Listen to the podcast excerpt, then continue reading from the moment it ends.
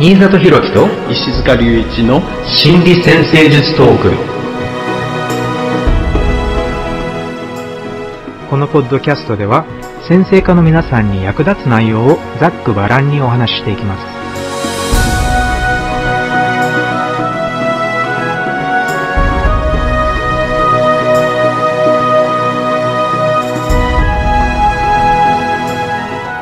はい、皆さんこんにちは、新里弘樹です。こんにちは石塚隆一ですよろしくお願いしますよろしくお願いします。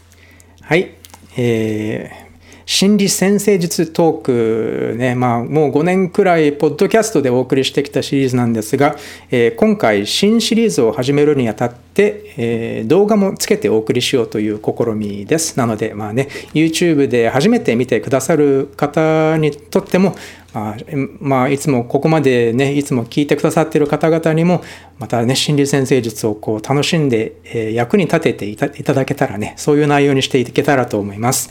で、えーまあ、心理先生術っていうのは、心理学と先生術を融合させたものっていうふうに言うんですけれども、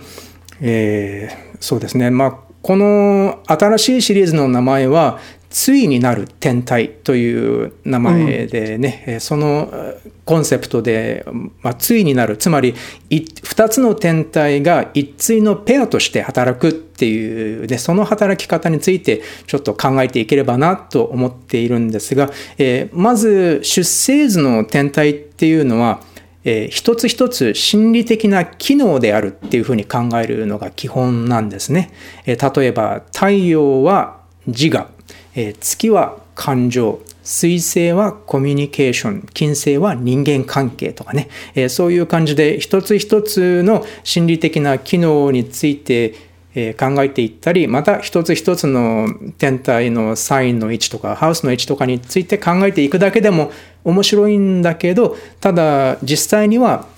ペアになって働く天体っていうのがあってそれもまた心の中のバランスを取る作用を持っているっていうことがあってね。なのでどちらかたと、まあ、この場合はだから太陽と月が一つのペアとか火星と金星が一つのペアとか木星と土星が一つのペアとかねいろいろなペアの働き方があるんですが、えーそのどちらか片方だけに偏りすぎてしまうとどこかでちょっとバランスが心のねバランスが悪くなったりどこかで歪みが生じてしまったりっていうこともあるのでねこの2つの天体の対比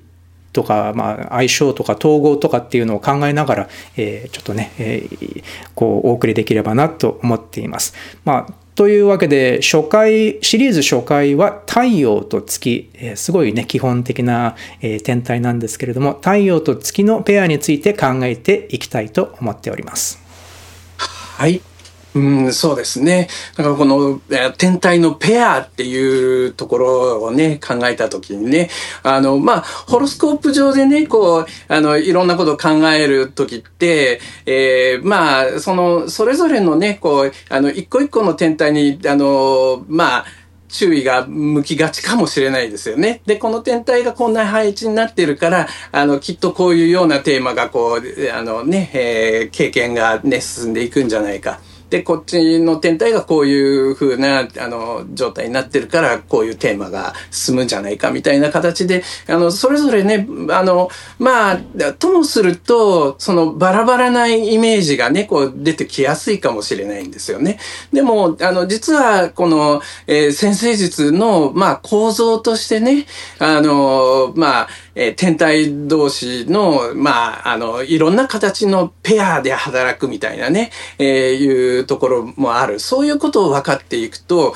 まあ、ホロスコープ上では、そう、あの、ね、必ずしもね、あの、相互に関係してない、あの、まあ、あるテーマが、あの、実は別のね、こういうテーマと、こう、あの、ね、えーまあ、関係しながらこうね、えー経験が進んでいく、深まっていくとかね、あの、そういうような部分もこう気づいたりするんじゃないかな、ということですよね。だから、この、えー先生術的な、こう、まあ、構造の、あの、部分の理解っていうのはね、えー、さらに一歩ね、こう、あの、単にその一個一個の象徴の理解よりも、こう、あのね、えー、深めて、その全体でどういうふうに働いていくのかなっていうところを、こう、あの、分かっていく、えー、その、まあ、あの、一つのね、えー、視点になりそうですよね。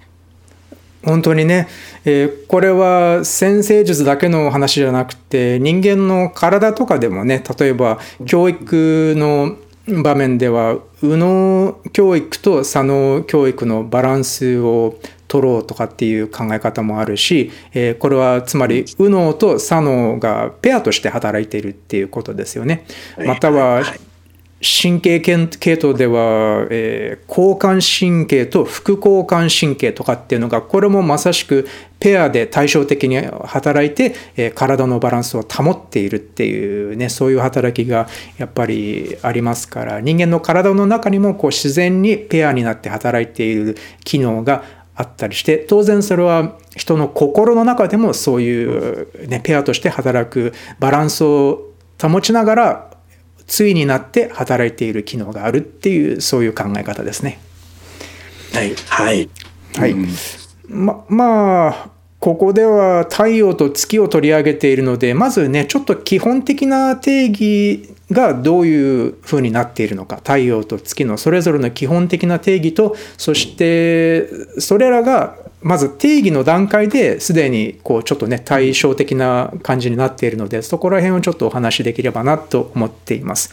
えー、まず1つ目は、えー、自我太陽は自我を表す。そして月は感情を表すっていうね。この2つのポイントが結構、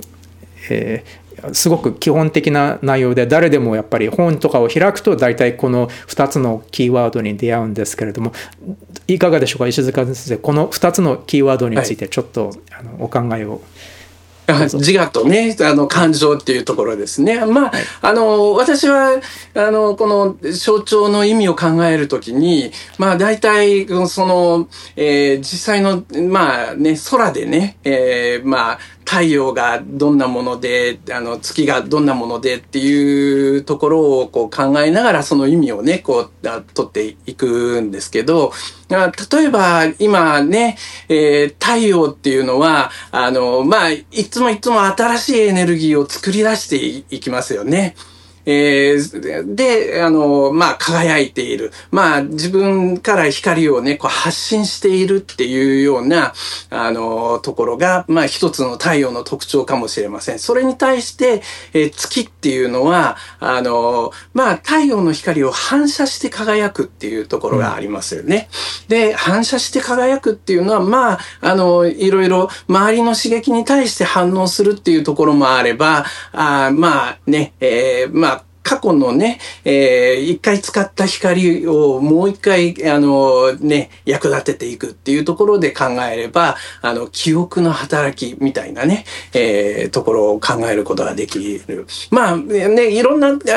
ところをね、あの、太陽と月について考えることができるんですが、まあそういうところをこうちょっと考えたときに、まあ、あの、この、えー、自我、あるいはね、あの、自分の意思を発揮して、主体的に動く、何か人生を作り出していく。それは、もうこの太陽のね、まあ、新しいエネルギーをどんどん作っていくっていうようなところに、あの、とっても対応するだろうし、で、えー、この、えー、感情の働きっていうのは、感情って結局は、あの、どういうものかっていうと、あの、過去の記憶が、あの、集まってね、あ以前こういうようなことを経験した時にこうだったよな、こういう時はこうだったよなって、そういうのをこう自動的にこう、いろいろね、あの、まあ、感じながら、あの、まあ、きっとこういうことになりそうだ、こういうふうになりそうだ、こういうとことをすれば、あの、心地よくなる、あの、充実できるとか、あ、こう、だんだんこういうふうになっていくと、ああ、あんまり充実できにくいような状態になっていくぞ、みたいな感じの、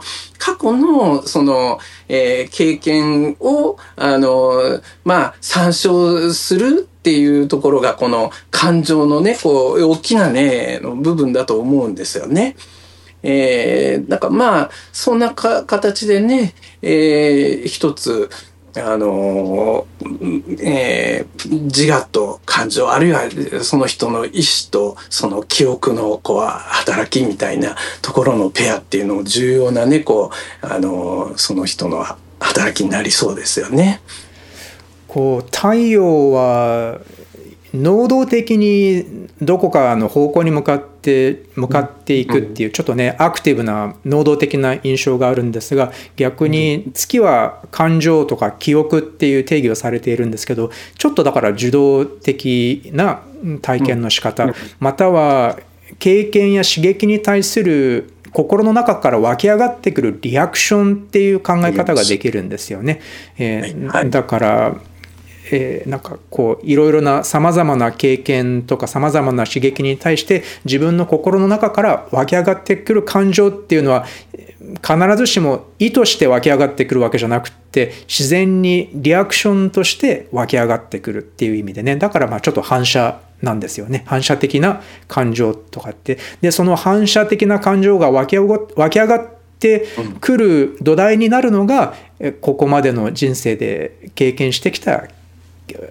こう蓄積されてきた記憶っていう意味で考えるとこの月の記憶と感情っていうね象徴の定義もちょっとね分かるような気がしますね。うん、はいはい。そしてあのまああのえ地球から見るとね太陽と月っていうのはとっても大きな光であって、まあ他のでね、えー、ホロスコープ上で使ってるこの惑星のこうね、光とはまあ比べ物にならないぐらいの大きなね、二つの光ですよね。まあそれがこうホロスコープ全体を照らしているっていうことなんですが、まあそのある人間にとってね、そのこのまあ意志の光と感情の光っていうのが心の中をこう、えー、照らす大きなね、えー、二つの光になってているっていうところをね、えー、考えてみてもいいかもしれないですよね。でこの2つがペアになって働くっていうこのじゃあどういうふうに自我と感情がペアになっているのかとか意思と記憶がペアになって働くのかっていうことについてこれは特にその自分の出生図で太陽がどの位置にあっても月がどのサインにあっても多分多分当てはまるバランスだと思うんですが、えー、一つ考えてみたいのは太陽はおそらく現在自分の住む方向を選んで未来に向かっていくっていうね常に新しい光を出しているっていうねイメージからぴったりなんですけどなので太陽は今の自分が選ぶ行動であり進んでいっている未来の方向であるっていうふうに見る。そして、え対照的に月月は、え自分のここまでの経験の蓄積でこの2つのバランスがあまり良くなかったら片方に傾いてしまったらどうなるのかっていうことですよね。えー、例えばじゃあ太陽が太陽の方向にものすごく傾いてしまうとじゃあ過去の記憶をあまり顧みないで自分の今進みたい方向のことだけを考える。ただ過去を顧みていないまたは自分の感情を顧みていないと、えー、もしかするともしかするとそこでなんか過去過去の経験や過去の失敗から学べないで同じ失敗を無意識に繰り返してしまうのかもしれないとかね。なのでそういうちょっとバランスが崩れるとそういうこともあるかもしれない。逆に今度はじゃあ月の過去の記憶などのそっちの方に傾きすぎてしまうとでは過去の経験に縛られてしまうかもしれないし過去の重荷感情的な重荷みたいなのにちょっとこう足を引っ張られる、えー、心を引っ張られすぎてしまってで今度は逆に前に踏み出せないかもしれない。あここまでの経験で結構失敗こういうことを新しいことをやってみても失敗してしまったからもう新しいことをやる気があまり起きない。とかね。なんかそういう感じでちょっと今度はじゃあ月に偏りすぎてしまうと、えー、あまり新しいことができなくなって古いパターンに縛られてしまうとかね。そういうような、えー、ちょっとバランスの崩れ方っていうのもあるのかもしれません。これはだから太陽と月が出生図のどこにあっても割と当てはまるんじゃないかなって思いました。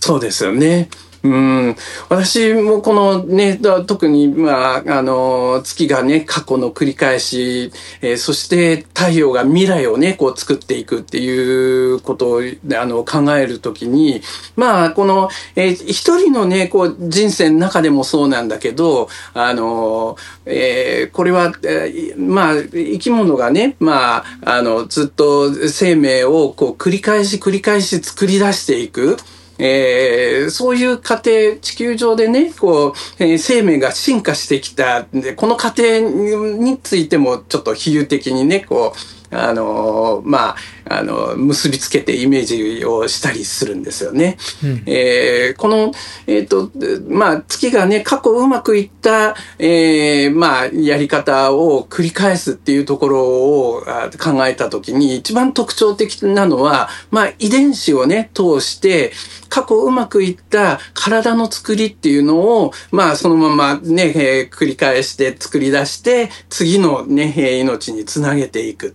いうところです。ですよね。だから過去うまくいったからこそ、あのね、そのパターンがこう、あの、続いていくっていう保証があるからね。あの、それで、まあ同じ体の作り方をこう、あのね、まあ遺伝子通して繰り返していく。まあこれは月の働きの象徴っていうふうに考えることできると思うんですが、うん、でも、あの、全く同じ繰り返しだと進化はしていかないんですよね。だから、あの、地球上のこう、環環境がこう、いろいろこう変化した時に、あのね、えー、その変化に合わせて、あ、こういう風になってた方がいいな、ああいう風になってた方がいいなっていうところに合わせて、えー、まあ、新しい、その、なんていうのかな、パターンをこう、えー、身につけていく、作り出していく力。えー、それが、えー、まあ、あの、ないと、こう、えー、進化をしていかない。まあ、それがあるからこそ、あのね、えー、まあ、あの、まあ、魚からね、こう、あの、爬虫類になって、ね、こうね、哺乳類になってとかね、そう、まあ、そういうような形でこう進化していっている。まあ、だから、あの、この、えー、過去うまくいったパターンをこう繰り返すっていうことは、あの、ある意味生命にとってとっても重要だと思うんですよ。その生命で、であるものをこう維持するっていうこと。だけど、こう、えー、同じ繰り返しだけだと進化をしていかない。前にね、こう進んで、いろんな状況に対応できる力がこう身につかない。あそういうところでね、まあこれ、まあ個人の人生でもまあままさにそうで、あの、うまくいった生活のパターンっていうのかな。あるいは、あの、いろんな物事のやり方のパターンっていうのをこう、あの、パターンとしてね、こう、あの、身につけて繰り返していく。まあそうするといろんなことをね、こうやりやすくなりますよね。うん、安定してこう、あの物事をやることができる。でもね、そのパターンの中で居続けていると、そのね、新しいことには対処できなくなってしまう。この必要に応じて新しいことをね、こう、あの、まあ、えー、作り出していく、えー、力。まあ、そういうような形でね、あの、両方の力をね、こう、バランスよく、えー、まあね、えー、利用していくっていうところがとっても重要になるわけですよね。まあね、その、えー、そのバランスが崩れてしまった時っていうところはね、あの、まあ、いろんなね、あの、ところで考えることはできるかもしれないですけどね、ある人生の側面ではね、あの、まあ、あのー、新しい挑戦をね、こう、どんどんできるかもしれないけど、あの、別の人生の側面では、あんまりね、あの、えー、挑戦ができずに繰り返してしまうっていう、その人生の領域の中で、そのね、えー、まあ、新しい挑戦の場所と、えー、ね、そういう、あの、繰り返しの場所が、こう、えー、できてしまうっていうところもあるかもしれないし、あの、傾向として全体としてね、その、あの、まあ、あんまり、えー、新しい挑戦をしにくいパターンができてしまう。あるいは、もう、どんどん新しいのに変えていこうっていうような意識がこう働いてしまうっていうパターンも、あの、いろいろありそうですよね。いろいろありそうで面白いですよね。はい、そう、そういうふうに考えていくと、うん、なんか人生のさまざまな領域とか側面って考えてみると、もしかしたら、こう、ハウス、ポジションとかね太陽のハウスとか月のハウスとかっていうのももしかしたら関わってくるかもしれないのでそれもまた面白いですよね。はいはい。まあ、という感じでね、まあ、未来に向かう力と、うん、えー、ここまで、えー、体験してきた成功例、失敗例の経験とかね、うん、そういう感じの対比の仕方が、うん、まあ一つなんじゃないかなと思います。ますね、で今度はじゃあ2つ目の、えー、考え方としては、えー、これもすごく基本なんですが太陽が父親、月が母親を表すっていうのがねこれもやっぱりほとんどの教科書に載っているような考え方なんですけれども、えーね、はい、このこのバランスの取り方っていうのもちょっと考えてみたいですね。うん、はい、うんとそうですね。まあなんかリズ・グリーンとかの本とかでも結構出てましたけど太陽の性質が結構父親のまあ自分の父親がこう自分の出生図の太陽の性質を表現していることが結構あって、えー、同じように対照的な存在として、えー、自分の出生図の月の性質を自分の母親が表しているっていうことも多い。またはその父親が表現していた父親の人格を通して自分の太陽のサインをちょっと経験するとかねなんかそういうちょっとニュアンスがあったりすると思うんですけれども。で当然まあもちろん母子家庭とかっていうのも結構増えてきましたがまあでも大体の家庭ではじゃあ父親がいて母親がいてで子供がいる。つまり2人の独立した意思を持った大人の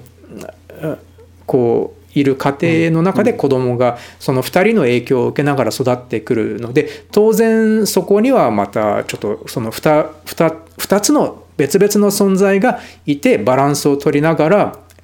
この子育てをしていくわけなんですよね。えー、で当然私たちの出生図の中の太陽と月の状態や関係性そしてまあサインとかの性質とかを見てもそのじゃあその両親の間の関係性はどんな感じだったのか。例えば太陽と月の間のアスペクトは調和的だったのか。それとももうちょっと緊張感を持っていたものだったのかとかね、まあ、120度なのか90度なのとかなかな。かそういう技術的なことも含めて考えられると思うんですが、えー、どうでしょうか石塚先生。はい。あの、私はこの太陽と月っていうのは、まあ、これは一つね、先ほどの、あの、ホロスコープ上のね、こう、大きな光っていうところも関係するかもしれないんですが、だから、ある意味ね、その、えー、その、えー、まあ、ホロスコープ全体をこう、まとめていく力、それは、あの、まあ、自分自身のあり方を、こう、継続的にね、こう、維持していく。まあ、その、えー、過去を守りながら未来を作っていくっていうところもそうだ、だだけど、まあそういうようなね、えー、時にこう必要な、その、えー、まあ二つのね、こう原理、えー、っていうところなんですが、まあそういうところをどういうふうにね、人間が、あの、学んでいくんだろうかっていうところを考えたときに、最初は、その、えっ、ー、と、まあ、例えばね、家族っていう集団が、まあ、あの、いろんなことを経験しながらも、そのまとまりが続いていくみたいなね、えー、ところを、あの、まあ、経験する中で、あなるほどこういうものなんだなっていうふうにきょあの吸収していく。で、その時に、その家族の中での、えー、あの、まあ、父親の役割、母親の役割みたいなものが、あの、ある意味、ね、その、えー、まあ、家族っていう集団をこう、ね、あの、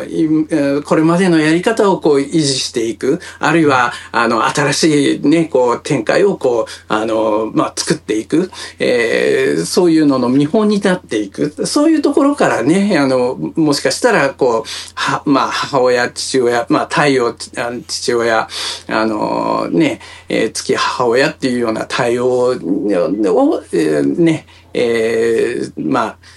っていうようなところがあるかもしれないんですよね。でも、だからもしかしたらね、こう、本質的なところは、あの、その人本人の中で形成されてくる、その、まあ、あの、ね、自我の特徴、感情の特徴っていうのかな？その、えー、まあ、過去を維持する特徴、未来へ向かう特徴っていうところが重要なのかもしれないので、だからもしかしたら、じゃあ、この太陽の側面っていうのは、あの、必ずしもね、父親からばっかり、あのね、えー、形成されるものじゃ、父親との関係だけじゃなくてね、あの、もしかしたらある側面は母親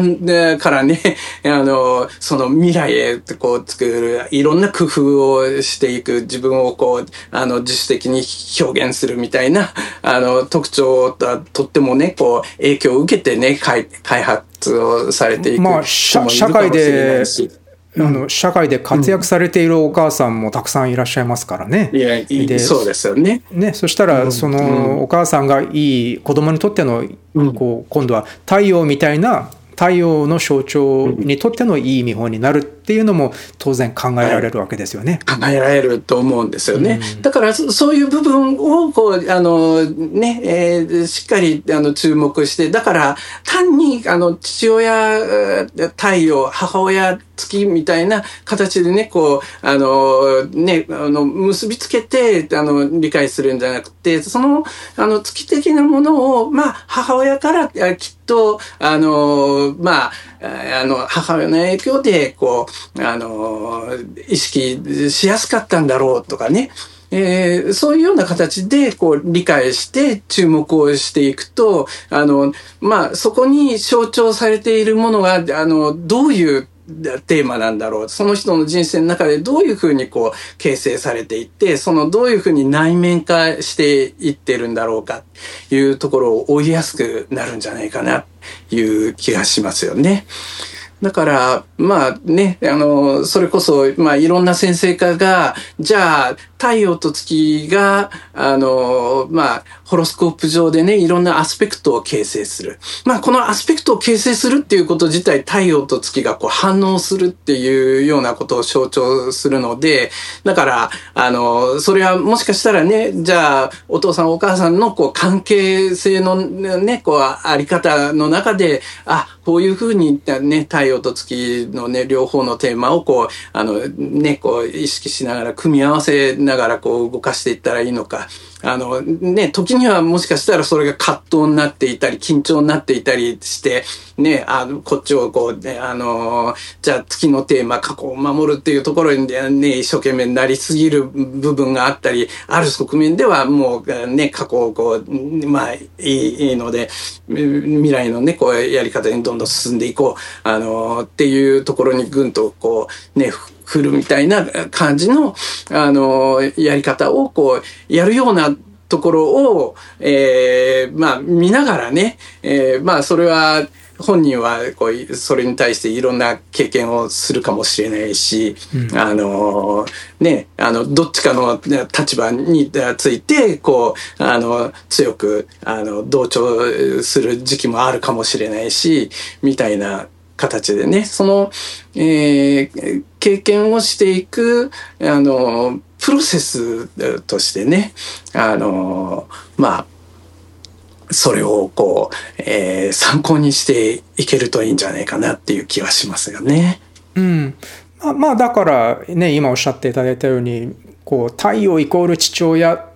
とかね月イコール母親っていうふうにあんまり限定しすぎる必要はないよっていうお話だったんですけど、そうですね、うん。まあ、ただ天体のこの2つのペアの働きを考える時に、えー、月っていうのはやっぱり母性的な表現っていうのかな？なんかこう赤ん坊をこう優しく守って、えー、愛情や、まあ、実際にご飯をこう食べさせてあげたり、または愛情を育んでいったりとかね、えそしてそれが子ども自身の月つまり子ども自身の感情や情緒を育てるっていうことにもつながっているのでで大体その役割を果たしてきたのが割とまあ母親であるっていうことが圧倒的に多かったので、まあ、だから月月はまあ大体母親や母親の性質を表しているよっていうような感じで考えてでで今度は逆にじゃあ太陽がじゃあ対照的にこう家庭の中でそういう、ね、小さい子供を守って育ててあげるとはまた対照的に今度は社会で活躍して活動して、うん、で外に出ていっていくエネルギーと考える時にこれもまあ一昔前までは割と父親がその役割を担うってことが多くって、まあ、今では結構ね共働きが結構圧倒的に増えてきているっていうのもあるし、えー、女性の社会的な活躍っていうのもかなり目立っているのでだからまあこれは家庭によってまたちょっとね表現がもしかしたら太陽が母親によって象徴されているっていう家庭も割とあるのかもしれないっていうことなんですけど、うん。うん、まあでも結局出生図の中の自分の太陽と自分の月に影響を与える存在が2人いたっていうことでね。でその2人の間の兼ね合い2人の間の関係性っていうのももしかしたら太陽と月の出生図のアスペクトとかを見るとちょっとこうね分かヒントが得られるかもしれないっていうことなんですよね。うん、そうですね。だから、まあ、積極的にね、その話を、こう、ちょっと意識して、あの、振り返ってみるのはいいかもしれないですよね。うん、でも、振り返るときに、あの、まあ、普通の、あの、ね、こう、イメージとは全然違う環境で経験していることもあり得るっていうこと、特にね、現代のね、あの、社会の中では、あの、いろんな経験の仕方っていうところがね、あの、うんね、あの考えられるので、まあそういうのも想定しながら、じゃあ実際はどういうふうに、あのね、軽減して、あの、そ、それらの象徴にまつわるね、えー、テーマ、あの、機能が、あのね、えー、まあ発達していったんだろうかなっていうところをこう、ね、追っかけることができるといいですよね。そう、そうですよね。で、これをもうちょっと発展させていって、うんこう、はい、子供のうちに両親として太陽と月を経験するわけなんですがでは成人後に、えー、そういう男性的な影響と女性的な影響っていうのをこう受けた結果、えー、自分の無意識の中にもその男性的な自分と女性的な自分っていうのが、えー、こう育っていく。でこれをユング派の心理学でアニマとアニムスっていうふうに呼ぶんですけれども、えー、なのでねこれもやっぱりリズ・グリーンが結構こう講義とかで紹介してるんですけど、まあ、太陽がえー、男性的なエネルギー。なので女性の出生図において太陽は、えー、おそらくこのアニムス。アニムスっていうのは女性の中の無意識の男性的な側面を表していてで男性のホロスコープでは月の象徴がアニマつまり男性の中の無意識な女性的な部分っていう側面っていうのを表しているっていうねこの考え方も面白い。まあね、一つのちょっと考え方のモデルなんですけれども、えー、こういうのも結構面白くって、えーま、典型的な例ではじゃあ自分の男性はやっぱり自分の無意識の女性的な側面を女性に対して投影したがる。なので、自分の月の側面を発揮しているような女性にこう魅力を感じるかもしれないし引きつけられるかもしれないつまり自分のアニマを女性に投影しているっていう可能性があって対照的に女性は自分の中のアニムスつまり自分の太陽の性質自分の出生図の太陽の性質を強く表現しているような男性に引きつけられる魅力を感じるかもしれないとかねそういうような考え方です。まあ、ちょっとねシンプルすぎるえー、定義なんですけども、はいはい、本当はねもうちょっとねアニマとアニムスって実はかなり深い、えー、こう 考え方でねなんかこう魂の表現とかっていうふうに考えてるから。だからまあユングとかの本とかを読んでるともっともっと深いんですけれどもただリズ・グリーンのお話とかを聞いているとそういうちょっと男性が女性に対して何を求めるのかとか女性が男性に対して何を求めるのかまたはどういう性質を投影無意識に投影しがちなのかっていうことを考える時にもこのこのコンセプトは、えー、使え使えることができますよっていう、ね、そういう考え方の紹介です。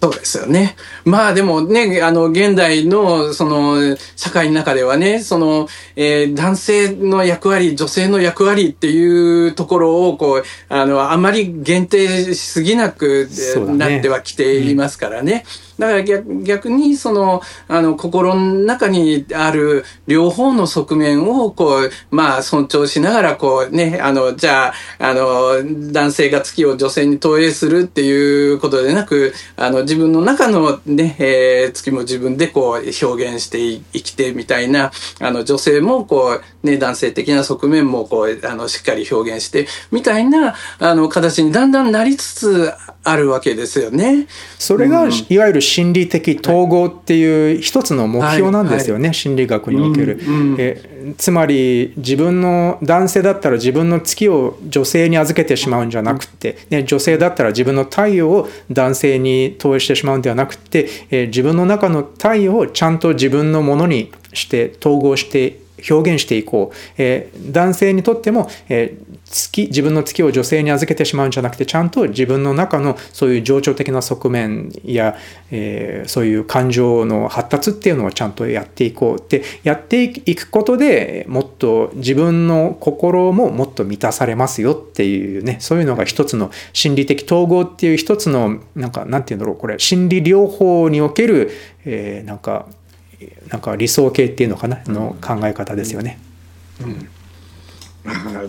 まあね、なかなか複雑なね、こう世の中になってきましたよね。まあもしかしたらね、じゃあ男性の役割っていうのをしっかりこう意識して、それをこうしっかりトレーニングをして表現できるようになるっていうのは、まあある意味でこうシンプルなところがあるから、あのね、えー、まあ、そのトレーニングはしやすいのかもしれないけど、でも自分の中に両方があって、どっちをこうね、あの、やったらいいのかっていうのは、ね、こう、迷ってしまうと、アイデンティティをね、こう、形成するときに、こう、あの、ね、こう、えー、まあ、形成しにくいところもあるかもしれないし、でもね、えー、まあ、そういうように考えると、とっても複雑なね、こう、あれがありますよね。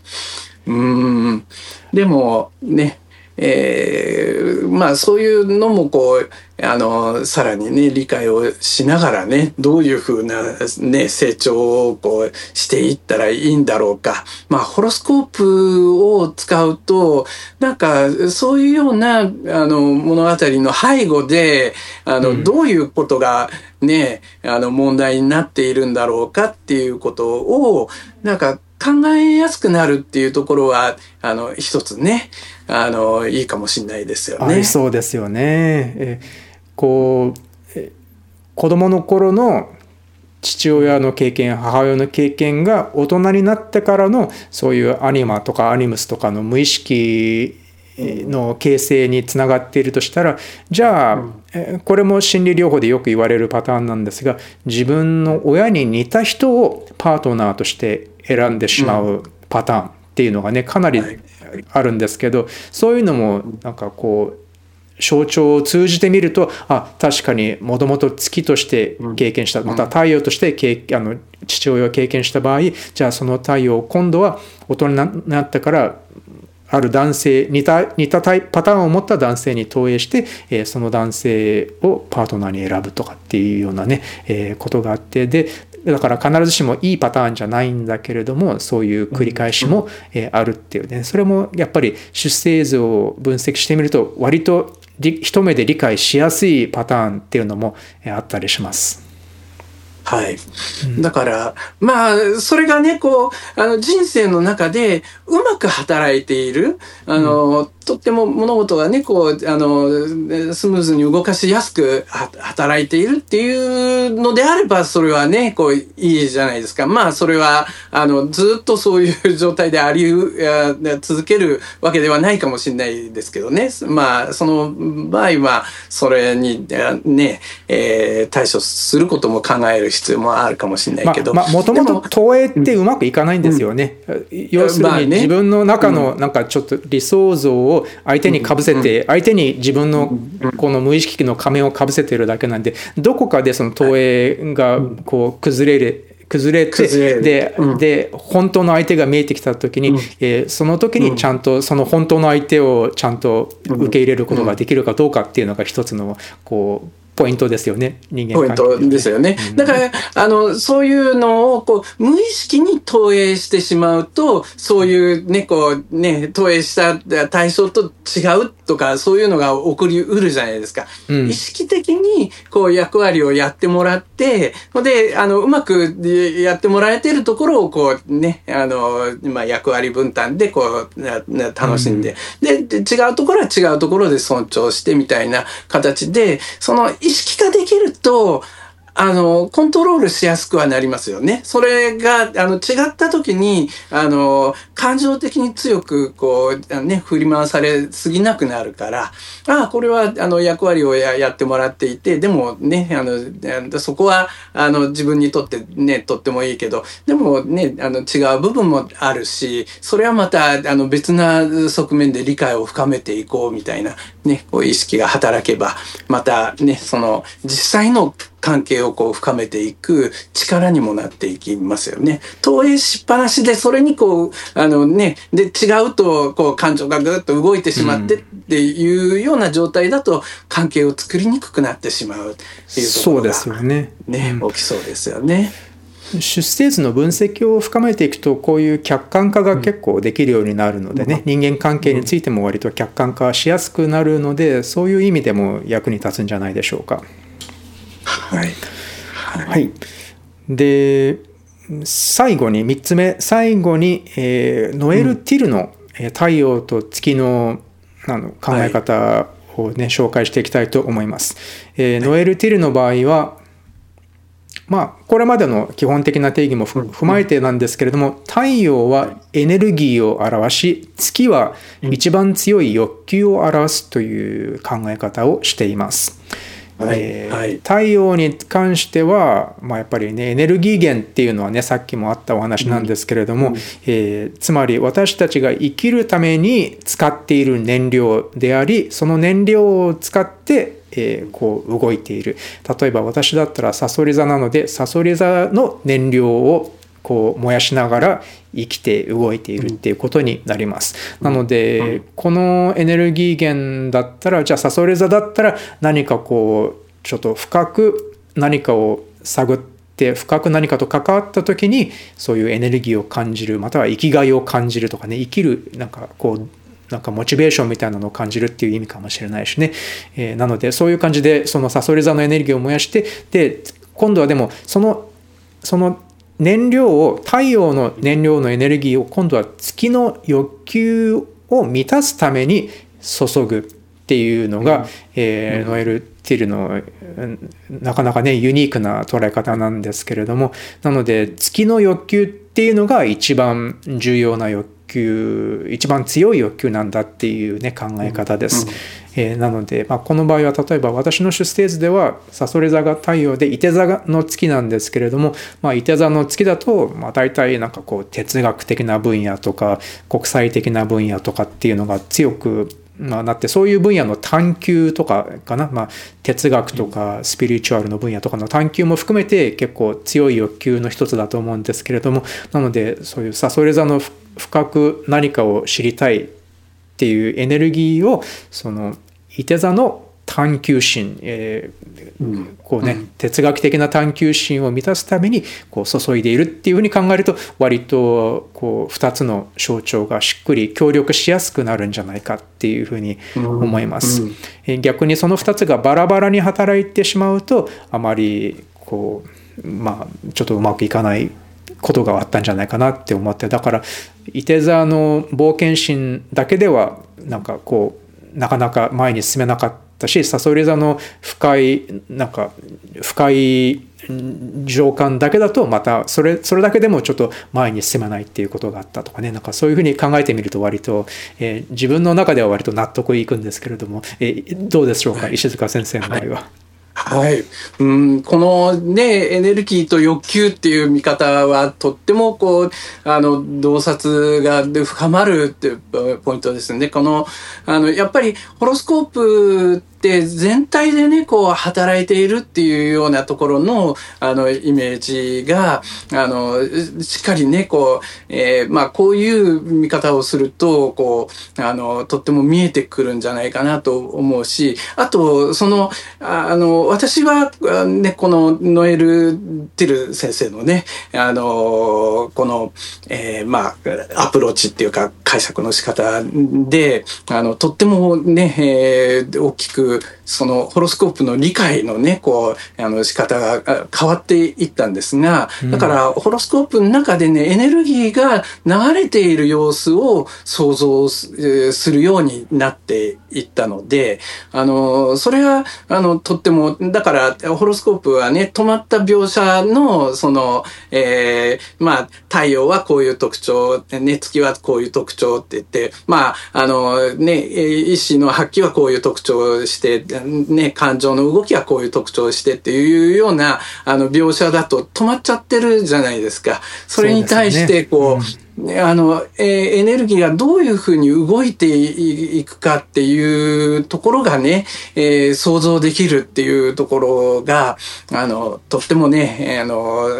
まあ、勉強になっているところで、あの、特に、その、私のイメージでは、まあ、この月っていうのはね、まあ、あの、自分がずっといろんなものを求めていくっていうことなんだけど、で、太陽は、あの、自分からね、こう、あの、エネルギーを発信していくっていうことなんだけど、あの、ちょうどね、まあ、この太陽と月っていうのは、まあ、ホロスコープ全体を照らし出すっていうことからも、あの、まあ、いろんなね、その人生の中でいろんなことをこう、あの、行っていくんだけど、その背後でね、こう、ずっとずっと動き続けているエネルギーの流れがあって、、うん、えー、それは、あのー、ちょうど、その自分自身がね、こう、周りの世界に、あの、エネルギーを働きかけて、それが巡り巡って、その自分に戻ってくる。えーうん、そういう、その自分とこの周りの環境、世界とのこう、つながりみたいなものを、こう、あの、想像させるんですよね。それは、ちょうど呼吸のような形でね、もうずっとずっと生きてる間中、こう、やりとりをして、やり取りをしてずっと進めているみたいなね。エネルギーの循環ですよね。うん、エネルギーが循環している様子を循環をして、うん、そうそうそうそう。で、そのエネルギーの、その循環して巡っていく先に、例えば水星とか金星とか火星とかね、うん、あるいは社会天体のね、こう、あの、テーマのところにこう、あのね、向けて、そこを通って巡ってまた帰ってくるみたいな、その巡り巡って帰ってくる、そういう循環みたいなものをこう、あの、想像を、えー、させてくれる。だから単にあの太陽のそのあのテーマを月にこうどってこうね、そのまんまこう結びつけるんじゃなくて、そのあの他のいろんな天体のテーマを動かしながら最終的にここに戻ってくるみたいなね、こう、あの循環として考えていくと、あのとっても見えてくる。まあその中、エネルギーを使いながら何かいろんな自分なりの工夫をしていく。っていうようなね、えー、感じでイメージしています。だからいいいいですよね。だから太陽がこのサインだったら、あなたはこういう性格でこう固定してしまうんじゃなくて、このこういうふうに働きかけていきたいエネルギーがあってこうこういうふうに満たされたい欲求があるとか言ってね考えていってこうなんかねなんかこうダイナミックになってきますよね。固定的じゃなくてね。そう。だから日々のね、じゃあ今日は何食べようかとかね、そういう世界から、その人人生をねか、かけて、こういうテーマに取り組んでいこうみたいなところまでね、こういろんな次元で、あの、その循環っていうのはこう反映されていて、で、あのーなんていうのかな、その、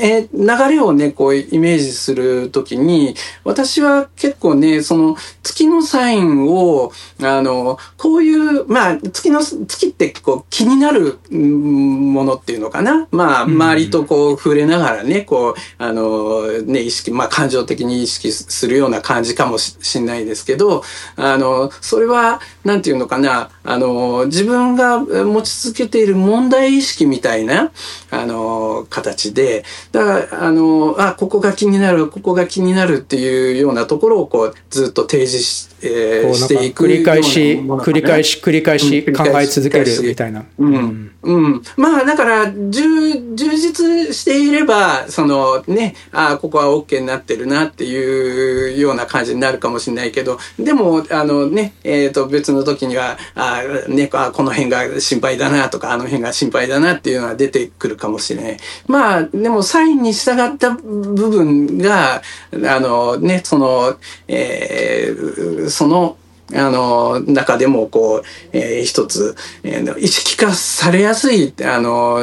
ね、えー焦点になるのかもしれないし。で、それに向かって、あの、太陽のエネルギーっていうのは何か新しいものを作り出してね。だから自分が独特な工夫をしたりとか、なんかね、あの、働きかけをしたりとか、ね、こう、自主的に動いたりとかしながら、その、えー問題を、こう、で解決していく。そんな循環みたいなものを、こう、えーちょっとイメージすると、なんか、見えてきやすいんじゃないかなっていうふうにえ思っています。これはまあ、あの、ね、そんな、あの、ね、限定的にこうやるっていうか、そのエネルギーの流れをこうイメージする工夫なんですけどね。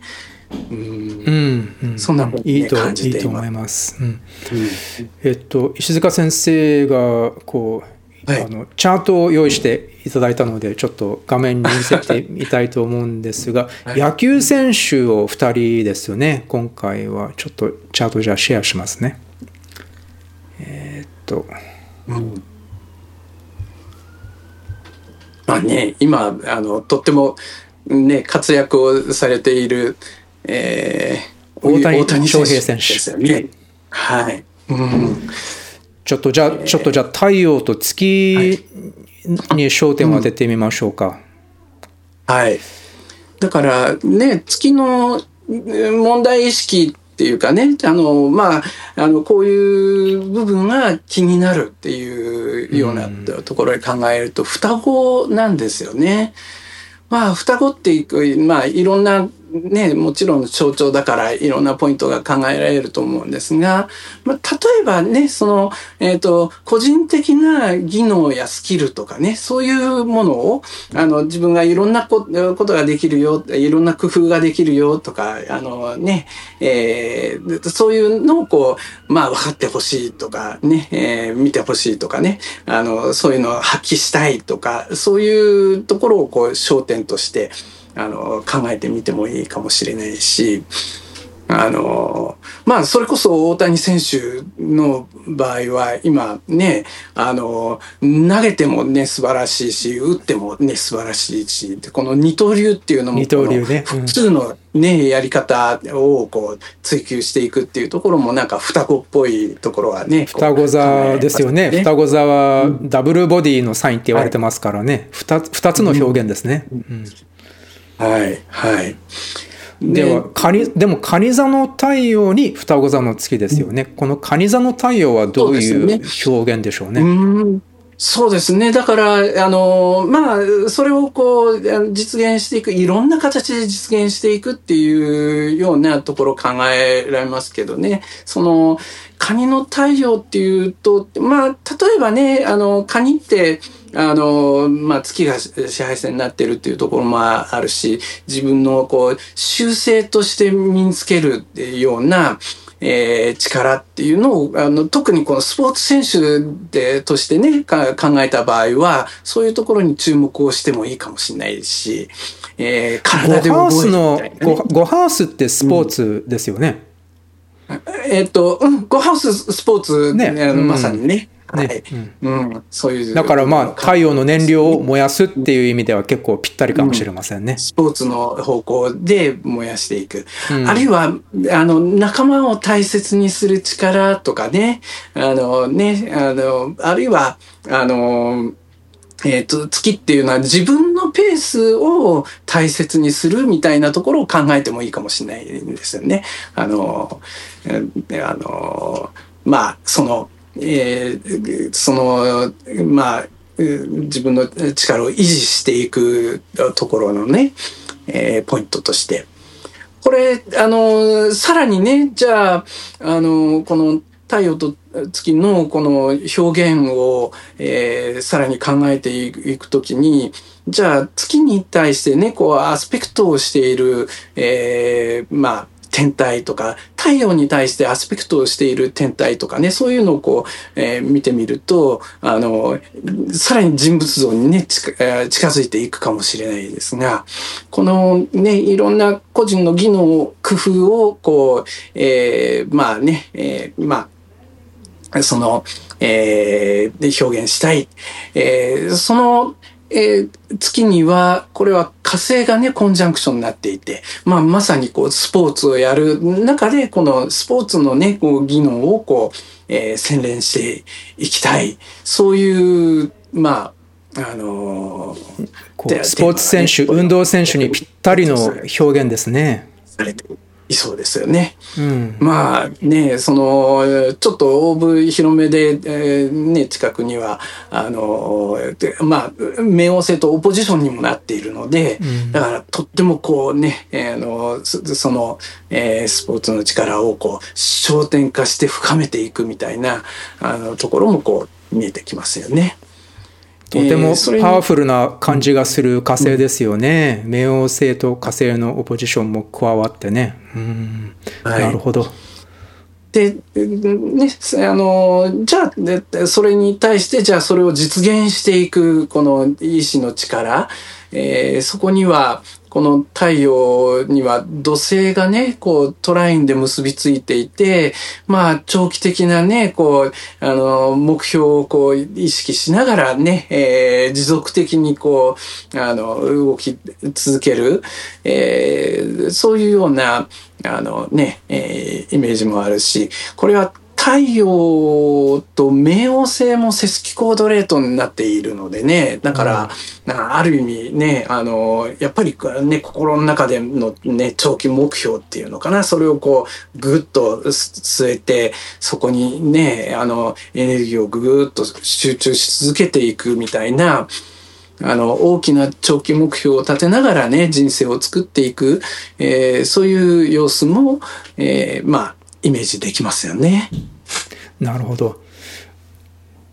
もう一人野球選手のチャートをこう用意していただいたんですが、こっちはイチロー選手ですね。はい。まあね、あの、この、えー、野球選手をね、あの、まあ、挙げているのは、あの、結局、その、ある意味ね、その、えー、じゃあどんな太陽と月の、えー、ね、えー、組み合わせでも、えー、サインの組み合わせでもね、えー、まあ、その野球に対してはね、あのまあ、えー、いろんな形で取り組んでいくね、えー、特徴が出てくるだろうと。それは、まあだからどの、このサイン、この、この、このサインだから野球選手とかそういうことじゃないっていうことですよね。じゃないっていうことですよね。だから、あの、その、えっ、ー、と、この人はね、どんなことをやっていくんだろうっていうところで、じゃあ太陽と月のサインでね、こう、あの、見ていくと、あのね、必ずしもね、スポーツ選手だけがね、こう上がるわけじゃないし、あの、もう全然いろんなものをね、こうややるだろうし、あるいは、じゃあ同じスポーツ選手っていう中でもいろんなアプローチがあるっていうことはとっても見えてくると思うんですけど、まあ、そういうのをね、えー、じゃあ心の中で、じゃあどういうね、えー、まあ、あの、アプローチをしているんだろうかっていうところを、こう、あの、考えていく上でもね、参考になる。まあ、同じね、スポーツ選手をね、あの、考えると、まあ、ちょっとね、比べることができるんじゃないかなっていうことで、これをね、選んでみたんですが、えー、そうですね。イチロー選手の場合は、太陽が天秤座、月が乙女座に入ってますね。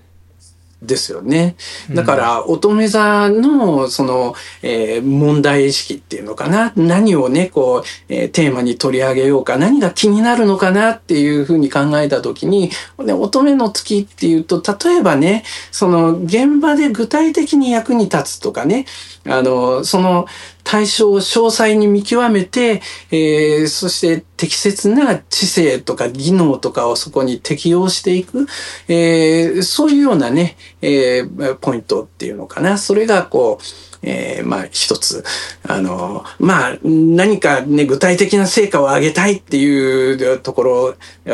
もそうですよね。えー、まあ、うん。まあ乙女座の月っていうと、ね、やっぱり、まあ洗練させていきたい、えー、何かを完璧に仕上げたいっていうような欲求は感じますよね。うん、はい、はい。はいで、まあ、それが、まあ、一郎選手の場合は、この、えっ、ー、と、スポーツの能力っていうことに、で焦点が向かっていったっていうことでしょうけどね。で、それを、じゃあ、天秤の太陽でね、えー、どんな工夫の力、あの、自ら作り出すね、えー、工夫の力でアプローチをしていこうと、えー、しているんだろう、みたいに考えてみると、天秤っていうのはね、やっぱ風のサインだから、まあ、おそらくいろんなアプローチっていうのかな。あの、いろんなやり方を比較しながら、あの、評価していく力。えー、まあ、あるいは、ね、えー、その、えー、まあ、複数のテーマがね、こう、えー、あるときに、それをどういうふうに、えー、同時、同時にね、バランスを取りながら、こう、えー、まあ、あの、